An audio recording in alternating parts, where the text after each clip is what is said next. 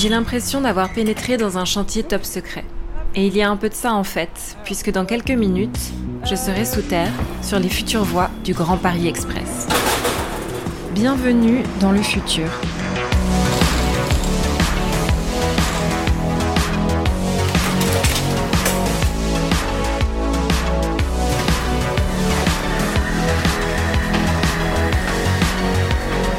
Connexion, épisode 6.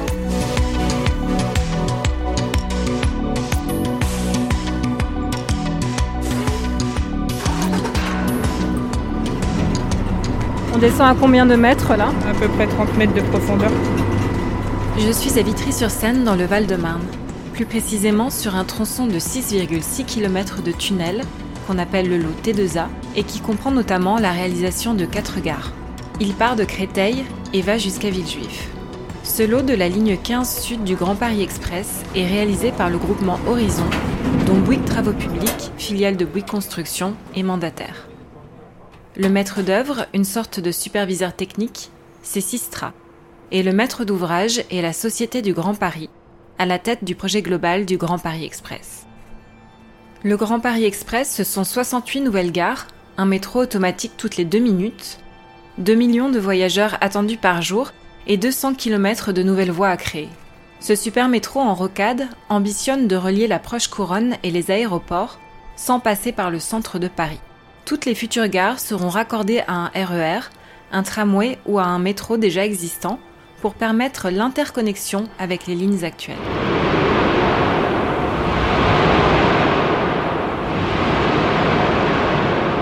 À droite et à gauche, deux tunnels d'environ 10 mètres de diamètre. Ce lieu est stratégique car il concentre toute la logistique. Les évacuations de déblais, tout comme les approvisionnements, se font ici dans ce puits. Bonjour, je m'appelle Thibaut Vieillard, je suis un collaborateur de Bouygues TP et j'occupe le poste de directeur de projet pour le groupement Horizon sur le projet T2A. Thibaut Vieillard œuvre dans le BTP depuis 27 ans. Il me parle des nappes phréatiques, de pompage, de l'évacuation des déblais par voie fluviale et des projets atypiques au service desquels il a toujours travaillé. Aujourd'hui, pour Thibaut Vieillard, il n'est plus question de bâtiments à construire, mais de tunnels. Dans son milieu, les changements de métier sont peu courants, mais lorsqu'ils se produisent, ils sont à la fois l'occasion d'élargir ses compétences et de partager les bonnes pratiques.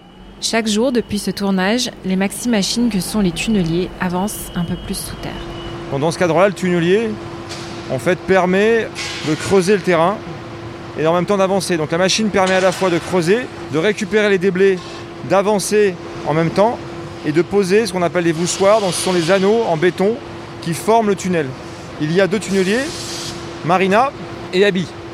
Alors d'un côté, il y a un tunnelier qui part vers l'ouest, euh, qui a traversé déjà deux ouvrages, une gare et un ouvrage spécial. Il a fait environ 1 km 2. Et le deuxième qui part vers l'est euh, est passé sous la Seine et a réalisé environ 800 mètres et va d'ici un mois arriver euh, à traverser une première gare. Pourquoi est-ce que les tunneliers portent des noms de femmes? Parce que c'est une tradition en fait dans ce métier, donc il y a tout un, cérémonium autour de ça. Tout le métier de, mineur, travailleur euh, souterrain est assujetti euh, à une tradition autour de la Sainte Barbe, qui est une, une femme martyre. Du fait de cette sainte, on a pour habitude aussi de donner nom de femme. Qu'est-ce qu'on trouve concrètement sous le sol du Grand Paris? On peut avoir des sables, on peut avoir des marnais caillasses, c'est vraiment divers et varié. C'est tout l'intérêt du tunnelier qu'on a mis en place, un, tunnelier à pression, à pression debout qui permet justement de, en fonction du terrain, des pressions d'eau, il peut adapter en fait son principe de fonctionnement et s'adapter au terrain qu'il rencontre. Oui, derrière tout ça, il y a beaucoup de, prouesses techniques aussi. Exactement. On a une complexité technique importante parce qu'on travaille dans les zones qui sont souvent très exiguës, avec un environnement très restreint. Pour faire des ouvrages euh, très complexe, très profond. On est dans des projets qui sont hyper urbains, donc il faut prendre ça en compte de manière très forte. Si on veut que ça se passe correctement, avec un, niveau de, confiance partagé, il faut vraiment s'investir très en amont sur ces problématiques-là. Alors une des grandes problématiques par rapport à, ce type de projet, c'est la géologie. Alors pour différentes raisons, les problématiques de dureté, de compacité, etc. etc. mais aussi les problématiques d'eau. On a un tunnel qui passe sous la Seine. Quand on creuse, s'assurer que, l'ensemble est étanche, quand on réalise un ouvrage, on est aussi en présence d'eau. Donc c'est vrai que l'eau est une partie importante de l'équation de ce type de projet.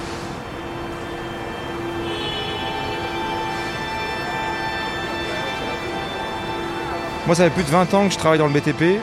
J'ai toujours été passionné par l'acte de construire. Je trouve que le fait de construire les ouvrages de ce type-là, c'est assez merveilleux. C'est vraiment euh, te dire qu'aujourd'hui, on est en train de construire un ouvrage qui va transformer un peu la vie parisienne, la vie des Parisiens dans les, dans les années qui viennent. Notre action va permettre de fondamentalement euh, modifier la vie euh, parisienne et sa région voilà, dans les 100 ans qui viennent. C'est ça qui me motive en fait finalement, c'est l'objet qu'on construit, son, ce à quoi il va servir, quel être son usage, et de se dire quelque part on, participe à ça, je trouve ça assez, euh, je trouve ça assez fabuleux.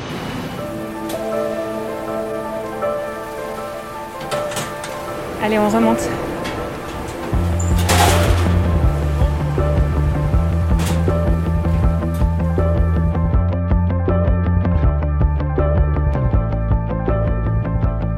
Grand Paris, c'est la matérialisation, je pense, de ce qu'on essaye de faire de la région parisienne demain. C'est des travaux d'infrastructure qui ont comme vocation à changer la vie des gens qui habitent en région parisienne. J'ai quitté le fourmillement du chantier du tunnel pour retrouver Raphaël Thévenin, qui est directeur d'exploitation de Bouygues Travaux Publics, Grand Travaux France.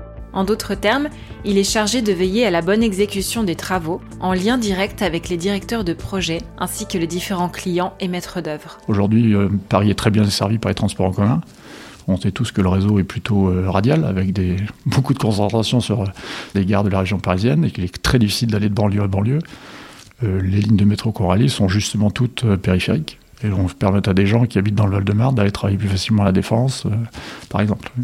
Le projet de transport était un moyen de transformer les territoires. C'était l'objet même de ce projet, euh, qui normalement placera en effet 95% des franciliens à, moins de 2 km d'une gare, et avec 80% euh, des gares nouvelles qui seront connectées au réseau existant.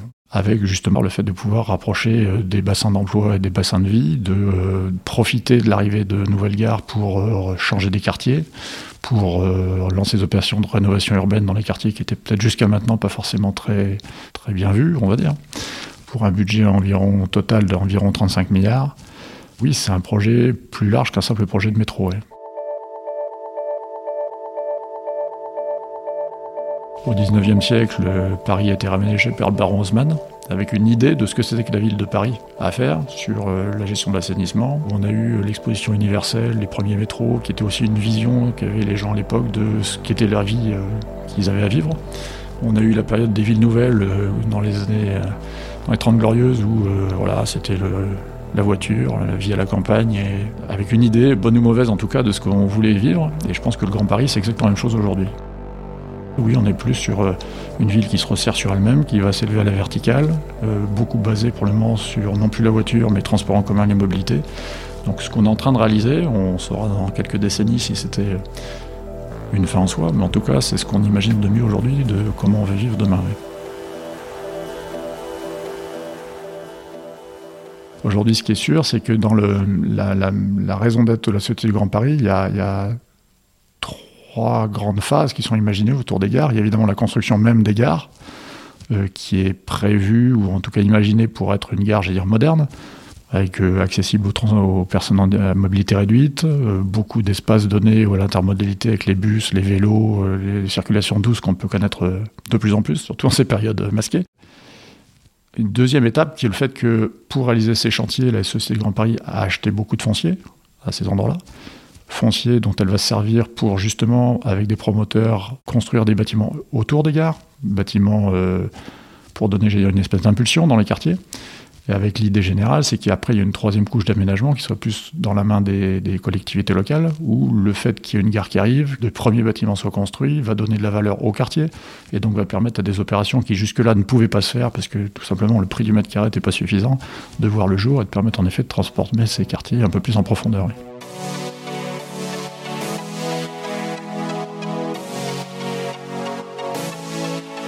Pense que c'est un grand honneur de faire partie de ce, chantier-là et d'avoir euh, avec moi des gens qui sont en train de, faire une infrastructure qui va, je pense, durer quelques années et de pouvoir euh, dire à mes enfants qu'en effet, euh, ou à mes petits-enfants, que j'ai participé à cette époque-là, je pense que c'est une fierté.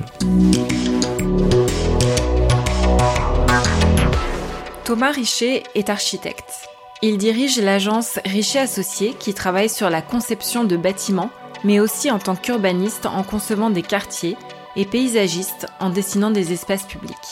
Son champ d'action est particulièrement actif sur le sujet des mobilités et l'agence a notamment travaillé sur le Grand Paris Express. À Vitry-sur-Seine, aux Ardoines, on trouve par exemple un pont dont Richet Associé est l'architecte, ainsi qu'un ensemble de bâtiments que l'agence s'est chargée de coordonner. Oui, le Grand Paris Express va profondément changer l'agglomération parisienne. Mais il y a un siècle, l'urbanisation ne dépassait pas les terminus du métro.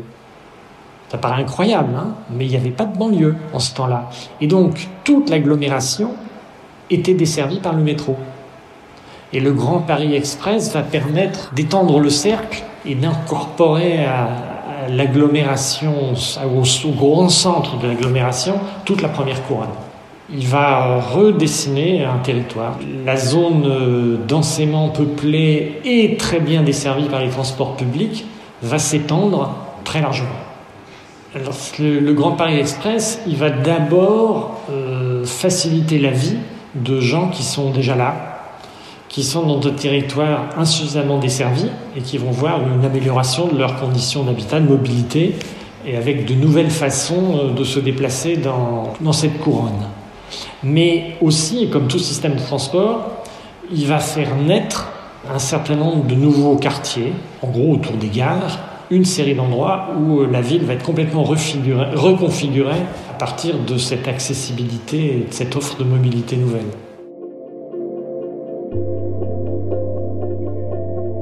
Vous l'avez dit, le Grand Paris ne se limite pas à la mise en œuvre d'un réseau de transport. Son ambition, c'est aussi de venir rééquilibrer les territoires. Est-ce que vous pensez que c'est un projet qui peut réduire concrètement les inégalités? On peut éventuellement citer euh, l'exemple du projet urbain des Ardoines à Vitry sur lequel vous avez travaillé? Alors, un des endroits euh, où un quartier neuf va naître autour d'une gare, c'est à Vitry, le quartier des Ardoines. Clairement, il va euh, dynamiser tout le secteur et il va faire d'un secteur qui a aujourd'hui toute une partie qui est quasiment paupérisée, il va en faire un, vrai lieu de la métropole. Et euh, il y a une réduction clairement des inégalités territoriales que va apporter le réseau nouveau. Le pôle d'attractivité que sera le quartier des Ardoines, les élus euh, y ont été très attentifs. Il est conçu comme n'étant pas quelque chose comme un corps nouveau étranger au territoire, mais comme quelque chose qui va profondément irradier et servir le territoire dans lequel il s'installe. Les gens qui habitent aujourd'hui euh, à proximité euh, vont voir leur vie changer. Et ce quartier, c'est pas c'est pas quelque chose qui sera sans rapport avec leur vie, bien au contraire. Et fondamentalement, l'idée, c'est qu'on part d'un territoire qui était un territoire de, de grandes infrastructures, de grands services urbains, Hein, il y avait euh, des grands ateliers SNCF, des centrales de production électrique, et c'est de l'industrie lourde en fait, qui vont être reconfigurées et euh, devenir du territoire habité, ça suppose des, des interventions un peu fortes.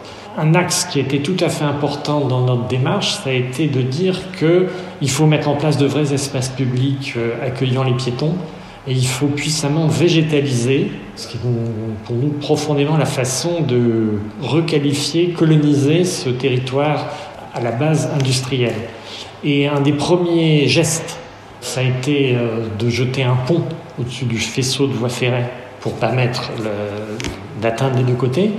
Et euh, nous avons proposé que ce pont soit planté, avec cette idée que c'est une bonne façon de qualifier le lieu et de le rendre habitable et bien habitable. C'est aussi la question de savoir comment la mobilité influence la conception des paysages en fait. Dans le détail par exemple, comment est-ce qu'on fait pour euh, avoir une projection des flux et donc imaginer des bâtiments qui devront répondre à des besoins qu'on n'a probablement pas encore identifiés? Le souhait des collectivités locales, ça a été de développer de l'activité et de l'emploi autour de cette convergence de, transport. Aujourd'hui, l'emploi, c'est dans ce genre d'environnement, c'est essentiellement du tertiaire. C'est extrêmement compliqué à développer. Il y a un vrai effet de masse qui est indispensable. Et qu'aujourd'hui, un aménageur public a beaucoup de mal à avoir comme relais des promoteurs qui sont à risque. Hein. Euh, le premier prend un risque considérable. Euh, il construit un bâtiment de bureau avec l'idée qu'il va y en avoir d'autres. Ah oui, mais s'il n'y en a pas d'autres. Et d'où l'idée d'un appel à projet global sur lequel un promoteur, hein, l'occurrence Link City, s'est engagé sur l'ensemble de bureaux à construire dans le quartier. Ça, c'est euh, une méthode qui est aujourd'hui indispensable compte tenu de, de ce que savent faire ou ne savent plus faire les aménageurs publics. Voilà, il y a, y a un vrai effet de masse qui doit être atteint et qui sera apporté par l'intervention d'un promoteur unique.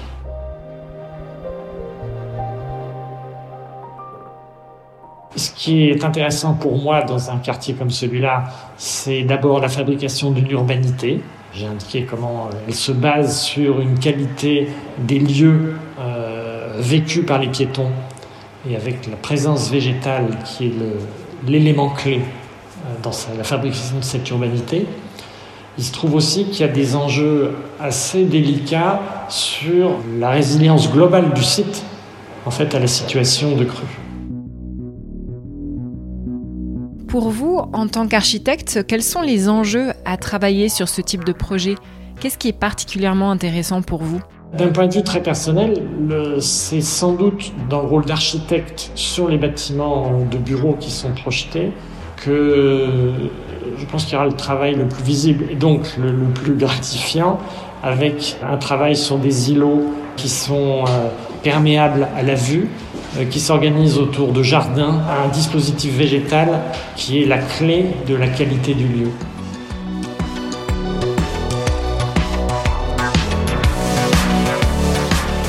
Merci d'avoir écouté cet épisode. S'il vous a plu, n'hésitez pas à nous le dire sur les réseaux sociaux de Bouygues Construction et à nous ajouter 5 étoiles sur Apple Podcasts.